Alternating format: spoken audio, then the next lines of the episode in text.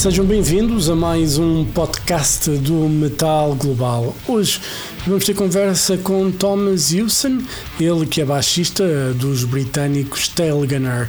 Eles que se formaram em 2022 e têm dado cartas do underground britânico e já começam a fazer algum furor também na Europa. O disco de estreia Guns for Hire sucede ao mini CD Crash Drive e foi editado muito recentemente este disco de estreia dos Tailgunner através da Fire Flash Records. A banda é então liderada pelo baixista Thomas Hewson e conta ainda com o vocalista Craig Carnes, ele que também dá voz aos Induction. A conversa então com o simpático baixista Thomas Hewson do Stelganer para falar então da novidade Guns for Hire. Sem mais demoras, o Stelganer no Metal Global. Metal Global. Hey Tom, Hey man. Hey, what's up? all good. How are you? Yeah, good, thank you. Good, good to sort of meet you. Very good. And uh, you know, let's talk. Let's go straight to Tailgunner because you guys exist for a year and a half, basically, and you guys have been doing headlines, uh, tours, top uh, 50 on the UK independent charts. Are you surprised with, uh, you know, in what you guys have achieved in such a short space of time? Yes. uh, basically, that's that's it. Like, it's all it's all pretty crazy. Like, obviously, we we believe in what we do, um, but for things to happen as quickly as they have, it definitely took us by surprise. Like, we we also we take gambles as well, and before we launched the band. Um, booked the first small run of the UK, which was just five cities, uh, because we live all over England, so we, we don't have like a hometown to play. So like, let's just go and play like the five biggest cities. Um, and that was a couple of months after we launched the band and put out the first single. And two of those shows sold out. And like straight away when we got home, like, okay, let's book another tour, like a proper tour for the summer. That went down really well as well. And the last date on that summer tour was the last show that we played as like an unsigned band. Um, so I only did, I think, 14, which is that's crazy. Um, and then from there, it's just been one thing after another. Yeah. It's like the most exciting thing is you, you wake up every day now and you don't know what's going to happen, which is it's cool. Yeah, and but you know you had a previous band which you left to form Tailgunner, and you were very meticulous in a way to choose the band members, and um, everything seemed to be like a properly planned. Was not something that just happened because you were friends with people from school and decided to get together.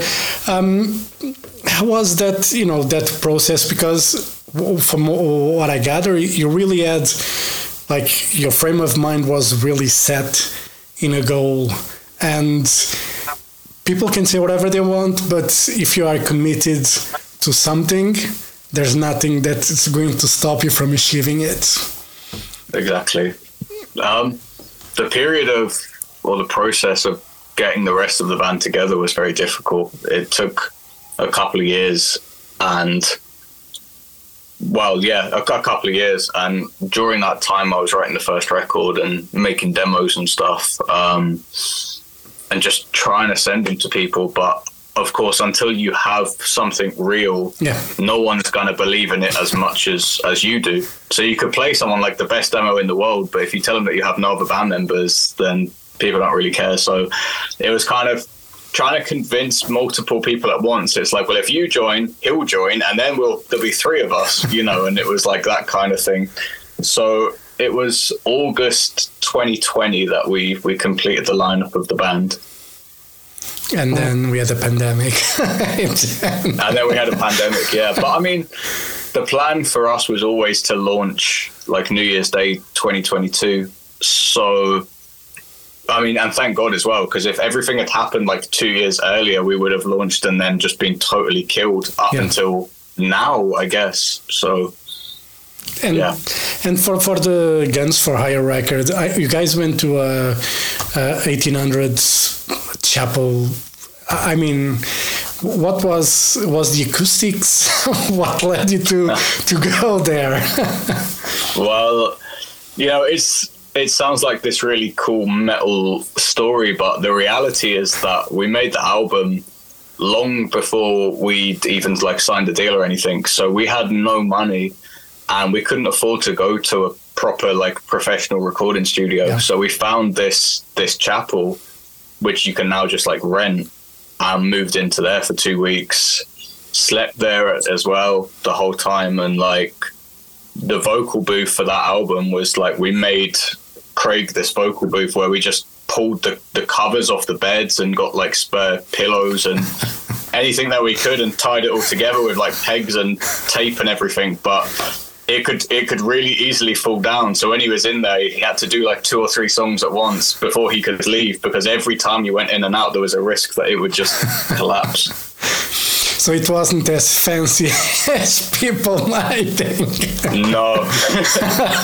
yeah, and all of this is going on inside this fucking in this church. So yeah. yeah and but, but i was that you know that i was that experience you know being in a you know in a place like that to record because you know we hear from back in the day like let's say deep purple they went to castles.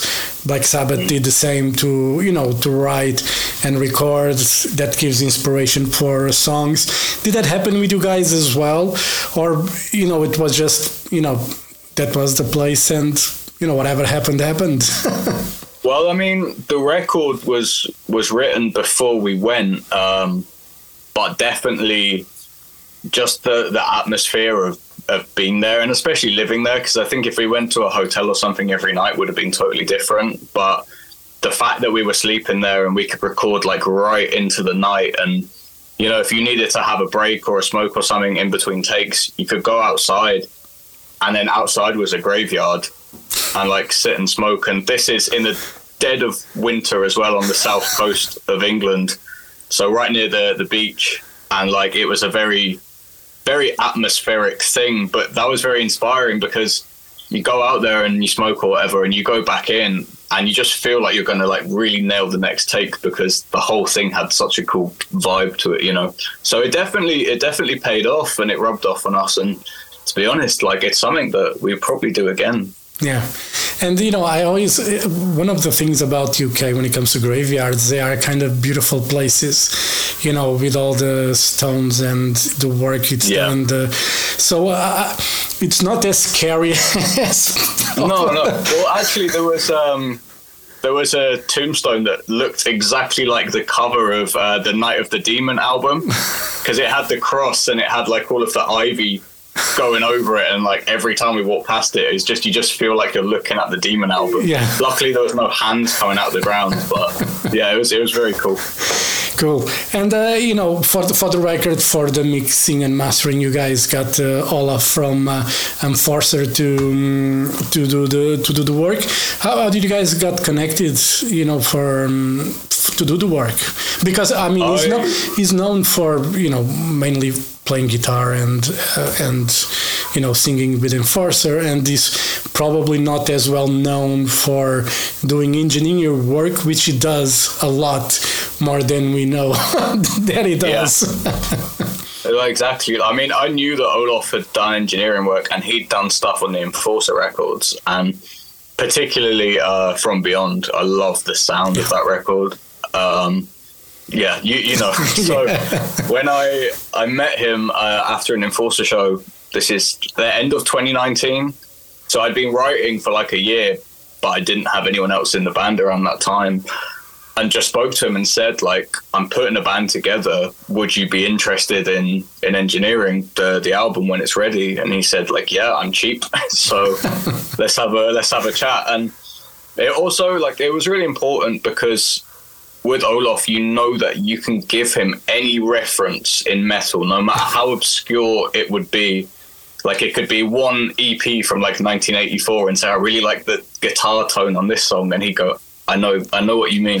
so that was that was really nice as well. Yeah. Uh, he he did a killer job. Yeah. Did you did you use any of classic references for sound to go on these records? Yeah, uh, King Diamond's Abigail album as a whole. That that was my reference point to Olof for for the the overall sound of the record because um like my favorite sounding metal record is Somewhere in Time. I think that's just beautiful, but that's got a sound that's very specific to that record whereas something like Abigail is just that's a great sounding record, you know, but it's not as closely aligned to that one album. Like I, you can take from it more. Yeah, and uh, you know, there's a lot of you know retro inspirations these days. I mean, Stranger Things may have helped uh, for a younger generation to get acquainted with, uh, you know, old school stuff, especially mm. 80s, 80s metal. Um, how do you see this phenomenon of, you know, TV series uh, actually teaching in a way or showing a younger generation how good some stuff from the 80s actually were. uh, I think it's killer, you know, like, especially like you say with Stranger Things and obviously the last season with Eddie. Yeah. Like, I know that some people get a bit funny about it, but I think that's, that's really dumb because, like, you know, if, if a kid that's not into music or not into metal watches that and then they hear Metallica and then hopefully they continue on and find Iron Maiden, Helloween, you know, whatever, and and then you've you've got them, you know, they're hooked. So I think it's a really cool thing, and especially I think for the the scene and metal in general, you need to have that younger audience coming through. It's so important. Yeah, that, that's one of the the thing. You know, I remember vividly and uh, you know i was born in 75 so i'm old. And we didn't have internet back then to discover bands. So we'd have to buy magazines that were like six months old or whatever when they arrived in portugal. Some already old news and stuff like that. But you know one of the things i remember you know to discover bands was to read credits on records where a musician would thank you know let's say like Brian May would thank Tony Iommi and Joe Elliott. And I was like, who are these guys? And I'm talking about Queen, obviously. And then that would lead me to discover who Tony Iommi was, who Joe Elliott was, and to discover all those, you know, bands and stuff. And I think it's important, you know, people might say whatever about, you know, TV series and stuff like that, but I think it's important to try and connect the fan like you were saying like with metallica. Hopefully they will discover other bands. But you know i think it's very important that this shit happens you know? I'm not yeah. a, you know the more people i don't care if you know if it's become trendy again to like metal if becomes trendy again please you know? I want to become trendy again because if the music is good, that's all that matters. And um, I think the, the more popular it is, the more people will make music, and then the more good music there'll be. Yeah, and you know, I think. And I was going to say, like with you guys, it's very, you know, it's obvious that you guys have great influences. you know, and you know, hopefully there's a you know they're going to be a younger generation that's going to discover Tailgunner and probably would link them to Iron Maiden, Helloween, you know, as you were mentioning King Diamond as well, because those are artists that um, you know they are mine, but I want the world to know, you know, that it exists before of course you know before they're gone because that's going to come a time where we won't have judas priest we won't have iron maiden we won't have king diamond anymore and we need bands we need a younger generation of musicians to take their place and play that kind of music you know there's a lot of great bands. They are very heavy, more modern, but I prefer the classic stuff, and I want people no. to play that.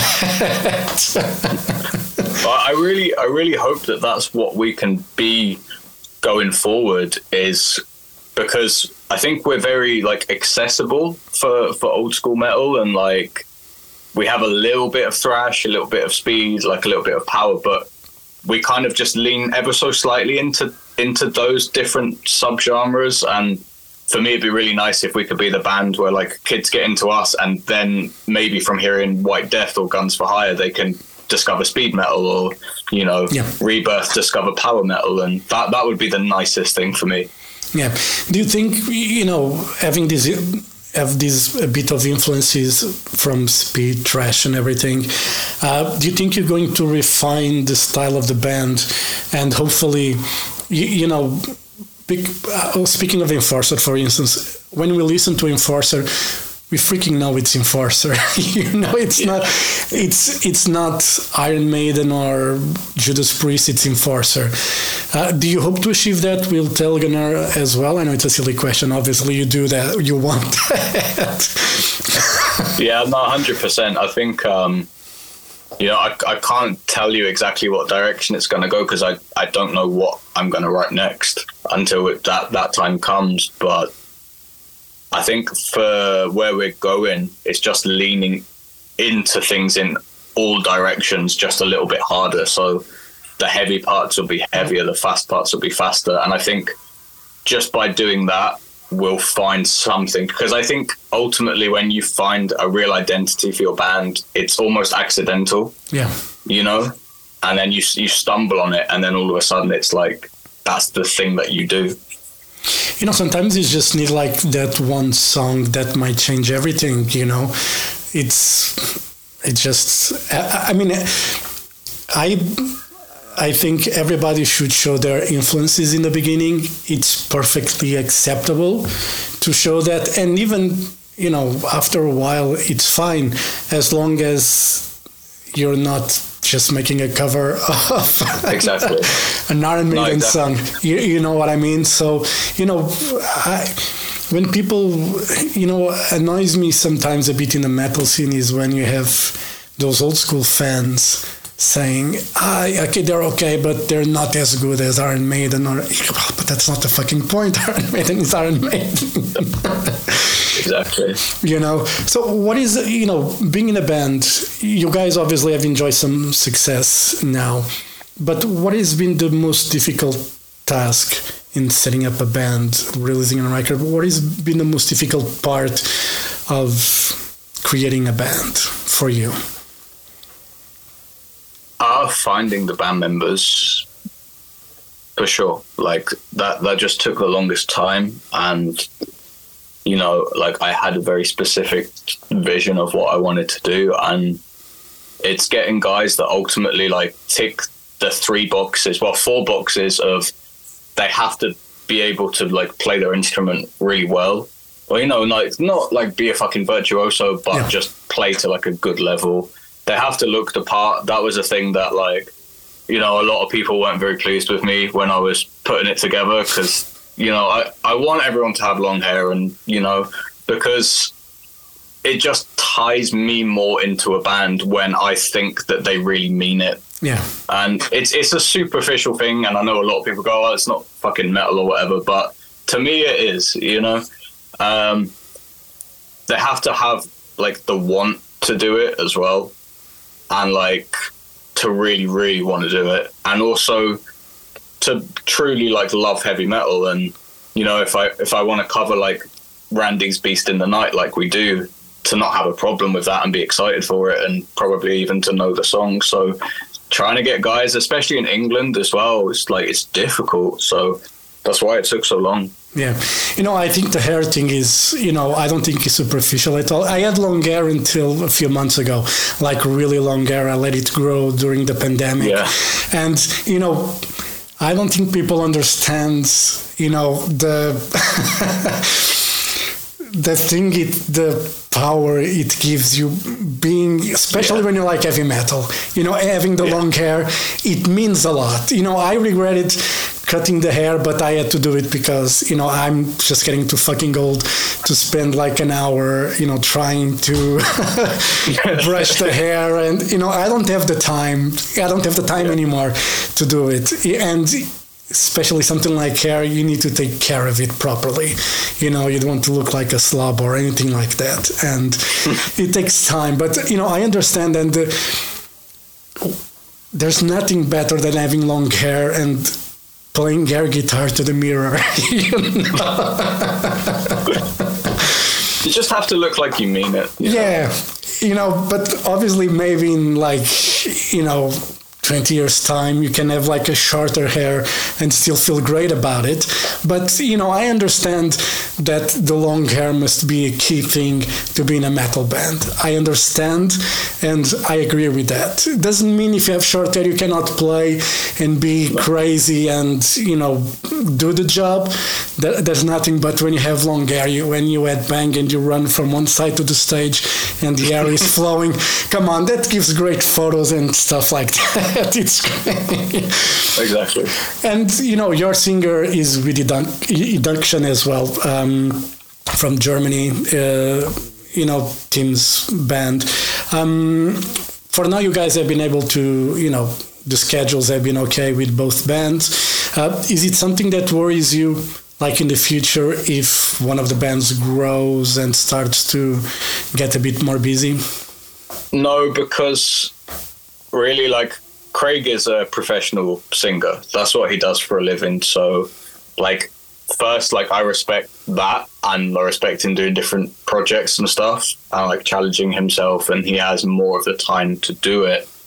Um, but because of him being like a session vocalist and everything, and having all of these different projects, like it's different with Tailgunner because Tailgunner is his band, you know. yeah So it's like we're us and Induction are touring at the same time in October, and they'll tour with a stand-in.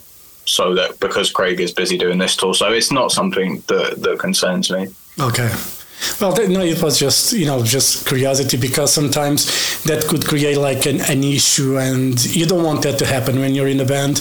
You know, you want everybody to be committed 100% to a band and not you know because we see like with like Ronnie Romero, for instance, is now with uh, you know playing with Richie Faulkner on Elegant Weapons. Yeah. He was with Michael Schenker and Rainbow and whatever other million projects he has at the same time, and now Schenker has to go to Robin McAuley again, which I think it's fucking fabulous to be honest. You know? you know, I I was I, I went last year. It was my first time seeing Michael Schenker, and I went to Barcelona to see Michael Schenker. And when Robin McAuley was announced as a singer, I was like, I'm so fucking happy. You know, it's what I want. And now I'm going to to Ireland to see again, and Robin McAuley is is doing the singing again, and I'm like, you know, it's it's what I want. You know, I love. Ron- I saw Elegant Weapons, and Ronnie does a great job but with Schenker, you know, I'm very old school with that. And Robin McAuley for me is one of the, you know, best singers, and he's still he's still, you know, he's still amazing vocalist, you know, and and it's great. And um, you know, you guys are going to tour UK in October. A lot of um, conversations been, especially in UK, but I think it's mainly with the bigger venues, has to do with the merch, you know, cut merch that uh, venues are are charging the bands. Uh, do you feel that uh, is that a worry for you in a way, or the smaller or the venues that you guys play don't have those issues?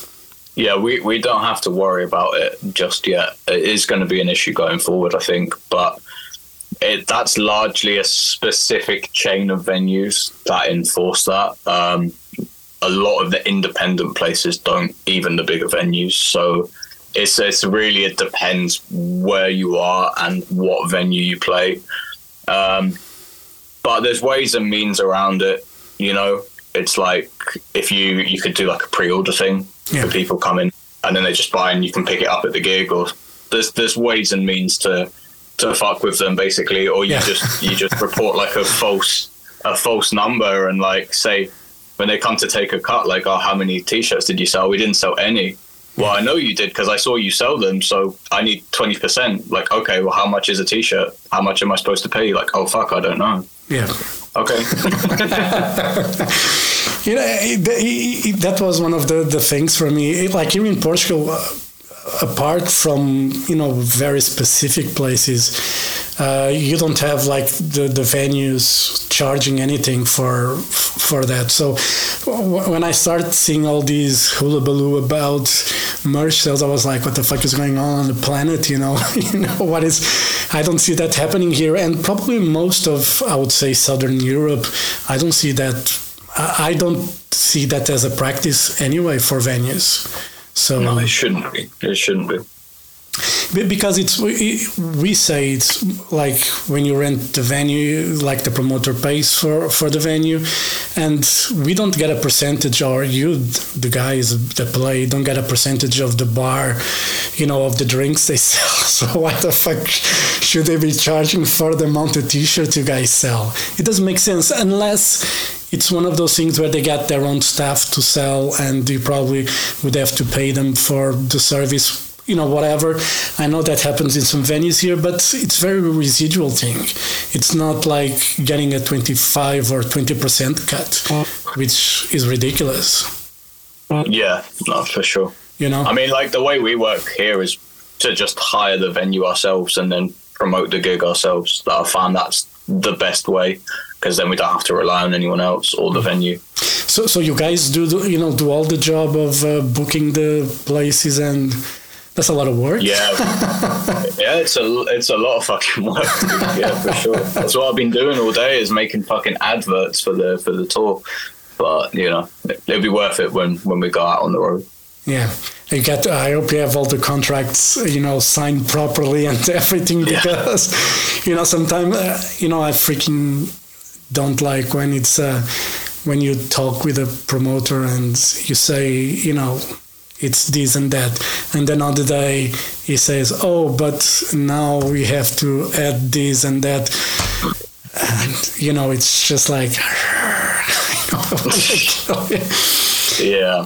Anyway, and for, you guys have this tour in October. What are the other plans, you know, for 2024? What's the what's in store for Tailgunner? Uh, touring wise, more music. What's the idea?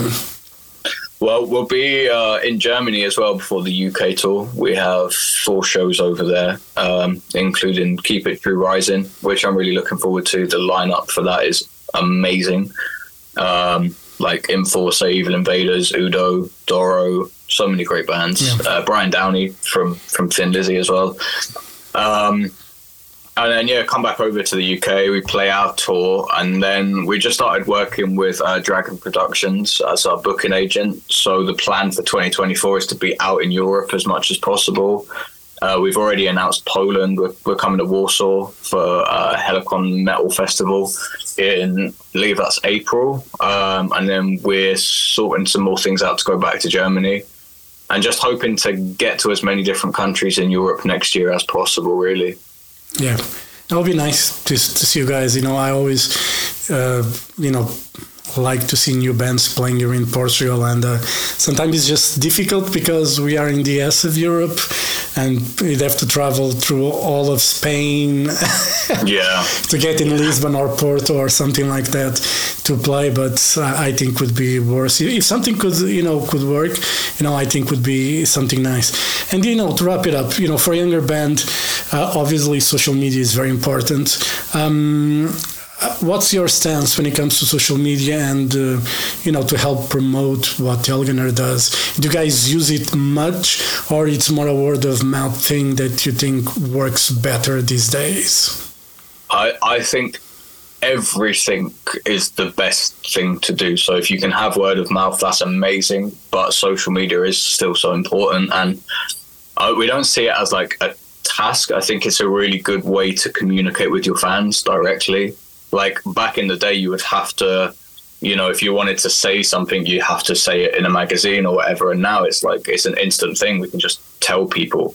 And things with like live streams and messages and stuff it's it's a great thing to do. Um, so we post every single day because we, we always try to have something new to give to people. Um, and it's getting a bit crazy. Like now, I spend a couple of hours a night just replying to comments and messages and stuff. But we do try to get back to every single person because it's killer for us that people like our music, you know. So we, yeah. we want to give them that two minutes just to to reply to a comment or whatever and have that conversation because it's important, you know.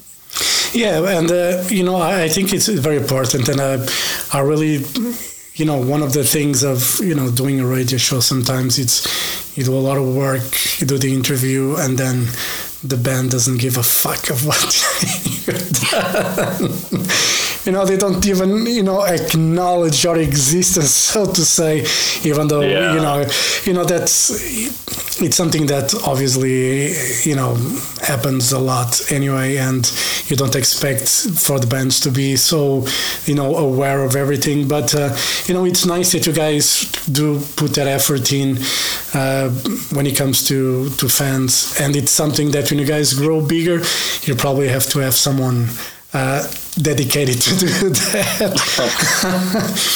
do you guys have, have, have any issues with social media with uh, crazy people that that ha- Yeah, yeah. I, I mean, I think every band has that. Uh, yeah, I, I won't elaborate. Yeah, we, we have Yeah. those problems.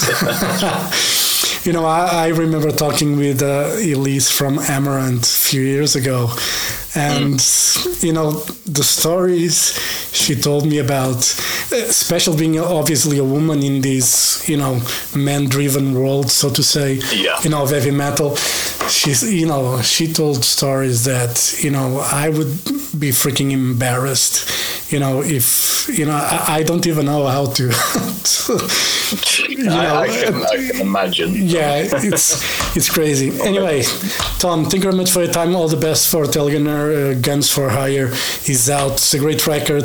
Uh, hopefully, you guys can come to Portugal. You know, there's a band in Portugal that's with Atomic Fire. I know guys are with Fireflash Records, but it's basically all the same family, so to say. So maybe you can try and arrange something for you guys to come here and uh, Yeah, that would be killer. you know so uh, you know i'll talk to marcus about it you know i'm going to annoy marcus about it Yeah, because good man. Yeah, give it, give it, give it a plug. i'm always like once in a while i send him an email and saying like why don't we do this? Why don't we do that? Until the day it's just you know just for the sake of it says like you know we're going to do it and leave me alone. Yeah, don't, don't worry. It's all right tom thank you very much. Have a great day and I hope to see you guys soon in portugal all right? Yeah. thank you. Thank you, man. Thanks bye. Bye